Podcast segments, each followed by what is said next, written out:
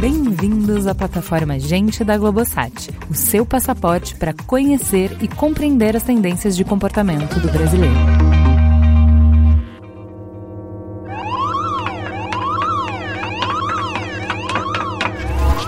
Não entre em pânico. É o que está escrito na capa, em letras garrafais e amigáveis, no Guia do Mochileiro das Galáxias.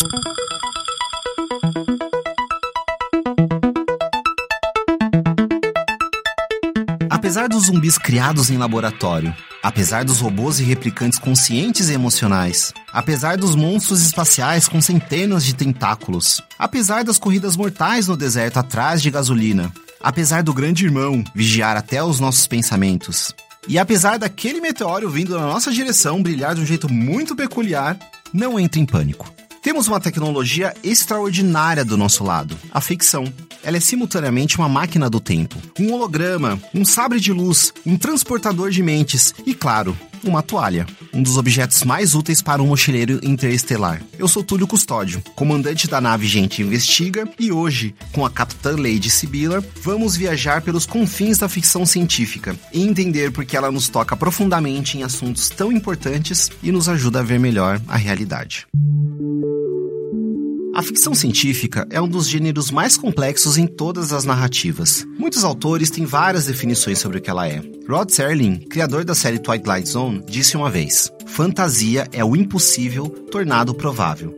E ficção científica é o improvável tornado possível. Tornando possível o improvável, ao longo de sua história, ela foi adquirindo cada vez mais um tom crítico à sociedade e passou a abordar os conflitos, os medos, as esperanças e as aspirações da humanidade. O autor do livro Homo Deus, Yuval Harari, fala que a ficção científica é o único gênero literário que nos dá as ferramentas para fazer as discussões do presente. Como ela faz isso? Através de alegorias. Você coloca a figura de um alienígena, você coloca a figura de um zumbi, você coloca a figura de um robô, a série Humans, que é uma das, assim, tem mais assistido ultimamente, que é uma série britânica, mas ela é inspirada na série sueca, né? Os robôs, eles tomaram consciência. Então, eles tomam o lugar de um grupo minoritário. Mulheres, negros, toda a população LGBT, as pessoas com deficiência. Então, os robôs começaram a ser segregados em guetos. Eles apanham na rua, o governo está tornando a vida deles impossível porque não tem peças de reposição. Eles cortam energia para os robôs não, não recarregarem as baterias. Cara, olha quantos paralelos você traz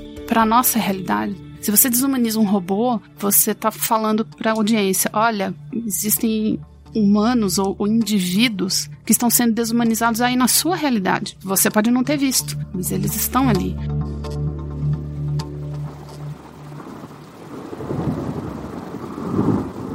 Usar essas figuras para abordar um tema é uma ferramenta poderosa da ficção especulativa, que pode até ganhar novos sentidos com o passar do tempo. Um outro exemplo que a Sibila trouxe é o do clássico Frankenstein, de Mary Shelley. It's alive!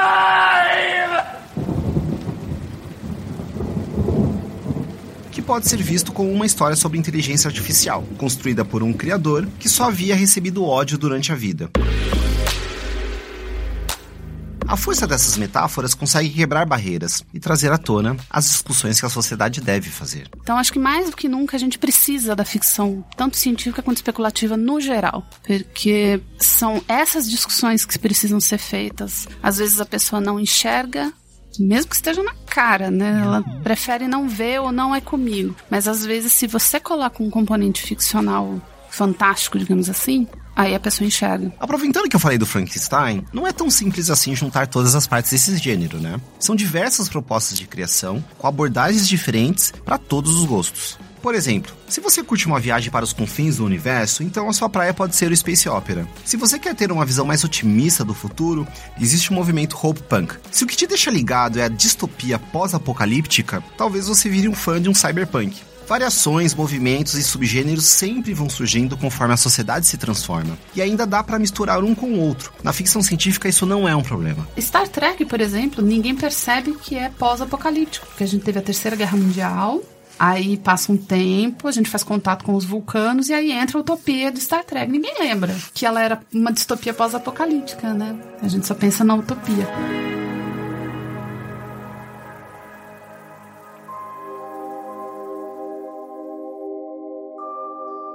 E existem mais coisas entre a utopia e a distopia do que supõe a nossa van filosofia. É como se uma fosse antítese da outra. Enquanto a distopia pode abordar poderes totalitários e governos opressores, a utopia, num primeiro momento, é aquele lugar onde todo mundo vive bem. Todos têm os mesmos direitos e as mesmas condições de viver, sem um governo tirano. Mas há mais do que isso. Apesar das diferenças, elas possuem pontos em comum. Acho que é o Eduardo Galeano que falava que a utopia é uma linha que está sempre presente no horizonte. Você nunca vai alcançar, mas você tem que sempre que almejar aquela linha. A distopia é isso também. Só que ao invés de almejar, você tem que voltar. Você, opa, ela tá ali, eu vou fazer o caminho contrário. No nosso mundo, na forma como a gente olha hoje, a utopia de um é a distopia do outro. Ou seja, é o nosso olhar sobre o mundo real que alimenta as utopias e distopias. Conforme o nosso mundo muda, elas também mudam. Nos esperançosos anos 60, do tecno-otimismo, surgiu Star Trek, em meio ao caldeirão político e ebulição dos movimentos sociais, como o feminismo. A utopia da série foi botar uma negra, um asiático, um russo e um híbrido alienígena juntos, enquanto no mundo real ainda existia muita segregação. Se a esperança dessa época trouxe muitas utopias, a redução do otimismo a partir do ataque às Torres Gêmeas em Nova York 2001 trouxe novas distopias para as páginas e para as telas. Épocas de guerra ou de paz, cada tempo evoca suas discussões. Vox, da Cristina Dausch, saiu agora recentemente, ele fala o quê? Sobre silenciamento feminino. Então, nós mulheres teríamos apenas 100 palavras para dizer por dia se você passasse, você começava a receber choque na mão. Você tem uma pulseira, cada palavra você tomava um choque. Então, a linguagem é essencial para a formação do ser humano. Se você impede as pessoas de falar, é assustador, mas tem tudo a ver com o momento em que a gente está. A gente vê muita mulher hoje que acaba produzindo distopia justamente porque ela encontra na distopia uma forma de fazer essa discussão, o silenciamento feminino. Uhum. É um absurdo a gente botar um, uma cota de 100 palavras por dia numa mulher? É, mas quantas vezes nós mulheres já não fomos silenciadas numa mesa de bar? É isso. É essa a metáfora. Ah, não, querida, peraí, você não sabe o que você tá falando. Deixa eu, grande macho, vir aqui iluminar as suas veredas. Não, peraí, eu tenho voz também, eu tenho coisa para dizer. Então, quando você usa essas ferramentas da ficção, você consegue levar para as pessoas temas que antes elas não teriam prestado atenção.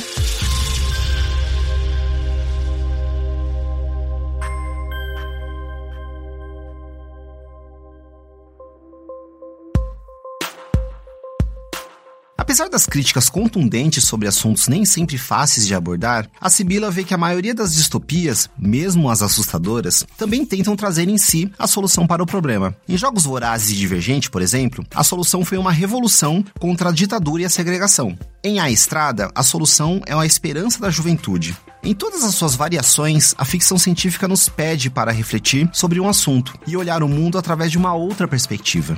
Gente, literatura é isso. Você calça o sapato do outro, você veste a roupa do outro.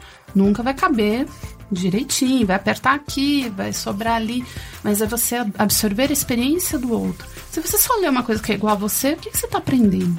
Quando a gente lê pela perspectiva do outro, você vê mundos que para você estavam fechados antes. O sapato do outro, às vezes, pode ser uma metáfora para falar sobre a luta da igualdade racial, de gênero, os direitos LGBTs, a preservação do meio ambiente e entre outras diversas. Agora, quando os autores são justamente os representantes desses debates e bandeiras, a potência das obras é muito mais forte e convincente. A gente volta para a questão da distopia e da utopia, uhum. enquanto a utopia de um é a distopia do outro. Né? Quando a gente bota o, lado distópico para contar uma história, quem tá na utopia reclama. Não politizem o meu entretenimento. O seu entretenimento sempre foi politizado. Você que não percebeu. Até o Jorge Romero os zumbis do Romero já eram politizados, você não percebeu. É uma questão de visão, né? Quando você faz parte do status quo, você não enxerga o outro.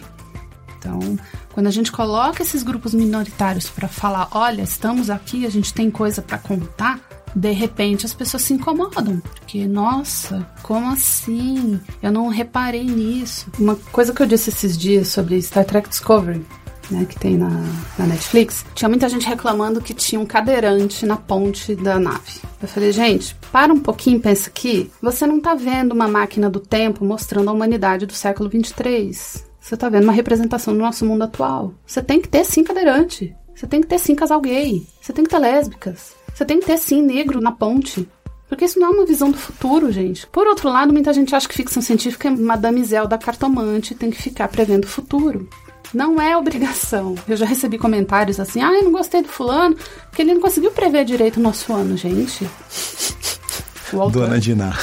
o autor não tem bola de cristal. O cenário não se concretizou. Paciência. Hoje a gente tem empresas que contratam autores de ficção científica para projetar cenários para o futuro. A Hershey's contratou autores de ficção científica para pensar em impressoras 3D de chocolate. Aliás, super aprovo, sabe?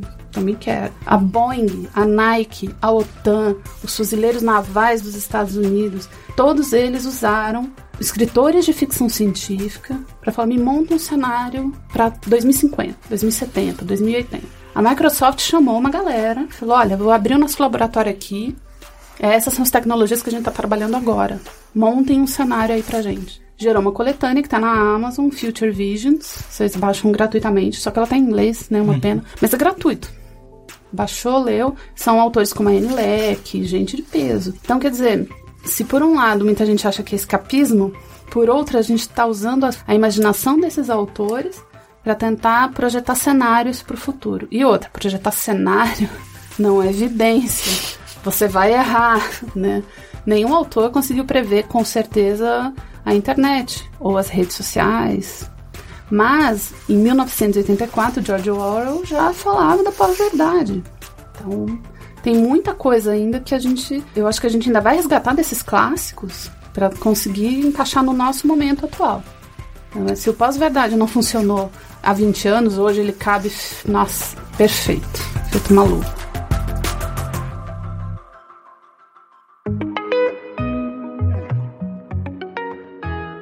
Capacidade de criar narrativas de esperança ou de incômodo para comentar o nosso presente, os nossos rumos e as possibilidades de futuro é uma forma que a ficção criou para gerar empatia, através de uma boa história. Jogos Vorazes, por exemplo, é uma boa história sobre um futuro distópico que ajuda a explicar uma ditadura. Harry Potter, uma obra de fantasia, é uma boa história sobre magia, que ajuda a explicar muita coisa sobre preconceito e racismo. A gente sempre vai precisar da arte, porque ela é a forma que a gente tem para fazer uma série de discussões para significar a vida das pessoas, para empoderar a vida das pessoas, para trazer estas discussões para as vidas das pessoas. Já que a arte tem todo esse poder, a gente pediu algumas sugestões de livros para Sibila, para tentar entender um pouco, né, esse momento maluco do Brasil. Tem muita gente publicando por conta, independente. Eu hum. mesmo publico muito independente na Amazon. A gente tem a Roberta Spindler, que lançou A Torre Acima do Véu, que é uma distopia muito maneira. Adoro aquele livro o Eric Novello com Ninguém é Nasce Herói, que é uma distopia que, caraca, você lê aquilo e fala, velho, isso é ficção ou é realidade? Uau. Porque é uma distopia depois que o militar foi eleito presidente. Aquele momento que você fala, meu Deus, é, é realidade ou não? Tem a própria Aline Valek, eu e ela, a gente já criou duas coletâneas de ficção científica feminista só com autoras e autores brasileiros. Melhor de tudo, essa coletânea é gratuita, você baixa o e-book só colocar no seu dispositivo. A Bárbara Moraes escreveu uma distopia excelente, que é a trilogia Anômalos. Ela é para um público um pouco mais adolescente, mas ainda assim ela traz temas muito atuais. Então, assim, a nossa produção, acho que é, cada vez mais ela vai se profissionalizar mais. A gente já tem agências literárias que estão surgindo para cuidar dessa uhum. nova leva de autores. Faltava isso, a gente precisava, a gente carecia de uma profissionalização e a gente já tem agências que estão né, se preocupando em, em cuidar desses autores e entrar nas grandes casas. Então, acho que daqui por diante o cenário nacional vai crescer muito. Acho que a Dami Blanche vai trazer mais ficção científica ainda. O selo da Súmula Seguinte também tem obras da Spindler, que ela trouxe Os Heróis de Nove Graf, que é mais juvenil, mas também é nessa pegada. Tem o Dinha Notso, maravilhoso, adoro ele. Honey, o Sino da Divisão, uma historinha lindíssima. Então, olha quanta riqueza a gente tem, né? Que às vezes a gente não tem a expressividade que a gente queria ter. Mas eu acho que o cenário vai começar a deslanchar. Esse ano vai ter Casa Fantástica na Flip, espero.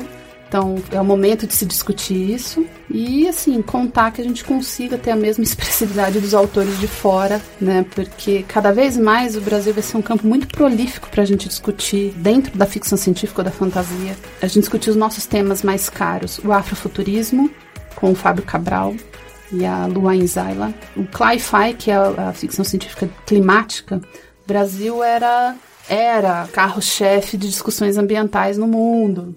cabe a gente, como escritor, fazer essas discussões, né? As mudanças climáticas vão começar a alterar severamente o nosso planeta. Já vimos o que aconteceu, aquela chuvarada no ABC, as chuvaradas no Rio, a barragem da Vale, né? Então, e a distopia não vai sair de moda, porque o ser humano ainda vai existir, acredito eu, por muito tempo. Então a gente ainda tem muito problema para ser discutido. Então, esses três gêneros eu acho que assim são excelentes para a gente começar a entrar nessa ficção científica brasileira e ficar de olho no cenário futuro. Podemos dizer que o motor quântico da imaginação é a realidade e a nave interestelar da realidade é a imaginação.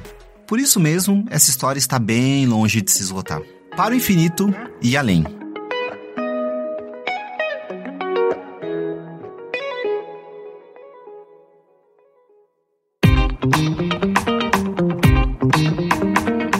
Gente é onde tudo começa. É o ponto de partida. Gente é matéria-prima para criar algo novo e relevante. Uma fonte de conhecimento viva que revela comportamentos, histórias e tendências é inspiração. Sua próxima grande ideia começa com Gente, a plataforma de insights da Globosat. Para conhecer mais, acesse gente.globosat.com.br.